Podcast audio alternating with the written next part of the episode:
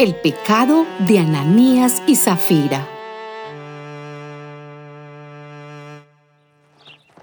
Pero hubo uno llamado Ananías que junto con Zafira, su esposa, vendió un terreno.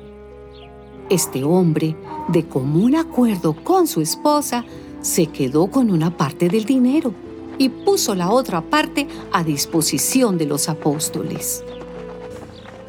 Pedro le dijo, Ananías, ¿por qué dejaste que Satanás te dominara y te hiciera mentir al Espíritu Santo, quedándote con parte del dinero que te pagaron por el terreno?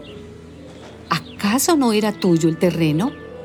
Y puesto que lo vendiste, ¿no era tuyo el dinero? ¿Por qué se te ocurrió hacer esto?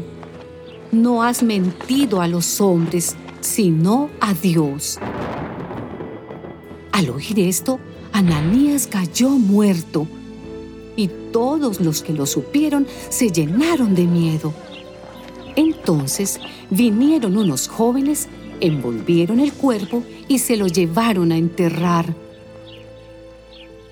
Unas tres horas después, entró la esposa de Ananías sin saber lo que había pasado.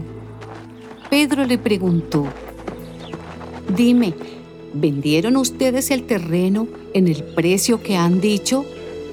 Ella contestó, sí, en ese precio. Pedro le dijo, ¿por qué se pusieron ustedes de acuerdo para poner a prueba al Espíritu del Señor?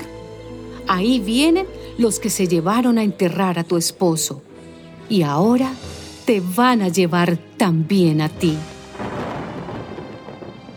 En ese mismo instante, Zafira cayó muerta a los pies de Pedro.